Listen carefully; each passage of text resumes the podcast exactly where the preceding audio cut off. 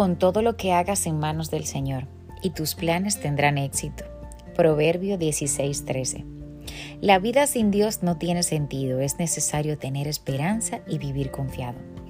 Tú no estás solo en este mundo. En medio de la adversidad, tú tienes un Dios a quien mirar y en quien confiar.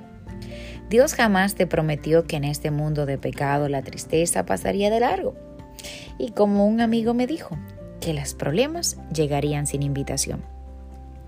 Mira, ni que habría días sin dificultad, pero nada está perdido para quienes confían en el Señor. Esa es nuestra seguridad. Por tanto, no desesperes y espera en Dios. No pierdas la esperanza. Dios tiene un plan para tu vida y aunque todo se te oponga, Él cumplirá su promesa.